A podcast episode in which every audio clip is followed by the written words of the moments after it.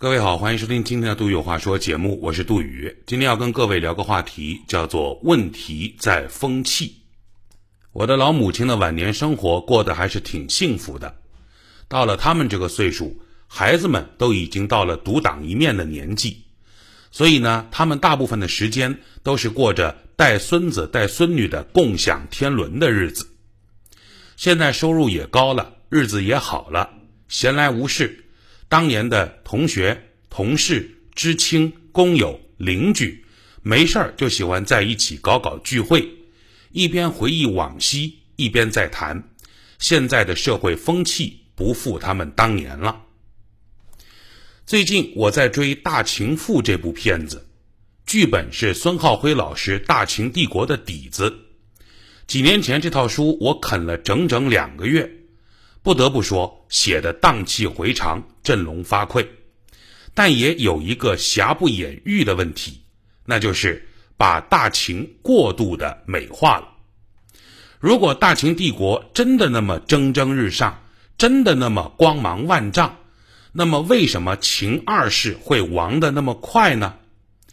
千万别忘了陈涉世家里说的那句话：“天下苦秦久矣。”虽然是建立了大一统的不是工业，虽然是有赵高、李斯这些佞臣，虽然父王的六国依然蠢蠢欲动，但是归根结底，秦朝速亡的原因就在于他统治下的人民日子过得不好。《大秦赋》电视剧里有一个桥段，说是楚国的老百姓日子过得非常艰难，然后逃到秦国去。要当情人，后被楚国的当兵的阻拦，啊，他那个台词这么写的：说回楚国我们没有活路啊，我们不要当楚民，要当情人。这个事情基本就是属于胡扯了。《史记·白起王翦列传》里面有这样的一段话，说：秦长攻韩，为行丘，困上党。上党之民皆反为赵，天下不乐之为秦民日久矣。这段话的意思大概就是，秦去打韩国的行丘、上党两个地方，然后上党的老百姓都跑去了赵国。这是为啥呢？因为当时全天下的老百姓都不太愿意成为秦国的子民。《商君书·赖明天》当中也有写到。这里面怎么说呢？他说：“一民之情，其所欲者田宅也，而敬之无有也性，情之有余也弊。如此而民不息者，情是期而民苦也。”这段话的大意就是，老百姓啊，他总是天然的希望拥有自己的田产田宅，晋国的田地不够分，秦国的田地多的是。但是老百姓却不愿意西来我秦国，为什么呢？是因为秦是期而民苦也，就是说在秦国做事非常惨，在秦国做民非常苦。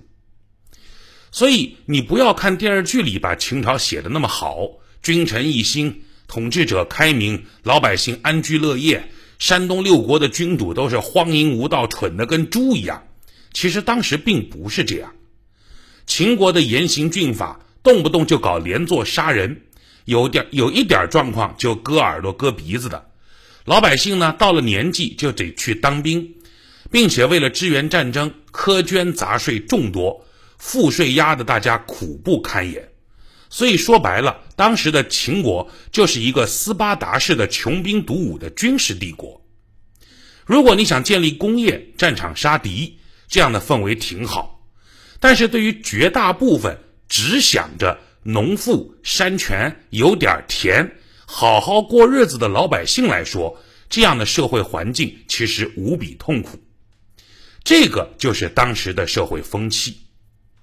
后来统一了，按照道理说应该给绷得紧紧的社会减压了，但是还没等到嬴政忙活这事儿的时候，他就给挂了。所以，整个的秦国的统治一下子就崩了。这几天，海南省高级人民法院的原副院长张家慧一案审判宣判了，受贿四千三百七十五万，有期徒刑十八年，罚金四百万。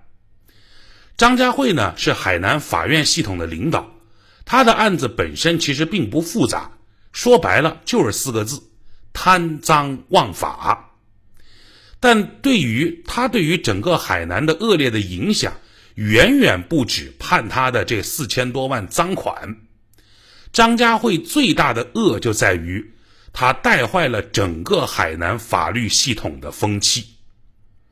经过一审认定。给张家慧行贿的海南省的律师就有十八个，其中还包括多位海南省律师协会的副会长。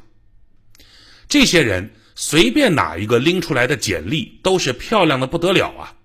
正经的什么这个政法那个政法大学的科班出身，有的还念到了这个研究生博士，有的是从体制内出来从事法律行业的，有的是一路在律师行业摸爬滚打的。有的人名气还很大，有的人还写了好几本法律方面的书籍，而他们围绕着张家慧，各种送钱，各种打点，然后等着案子向着对自己有利的方向判。而张家慧本人基本上也是来者不拒，连打个离婚官司的钱他都收。这样的人所造成的社会危害，绝不仅仅是那些具体贪腐的数字和数额。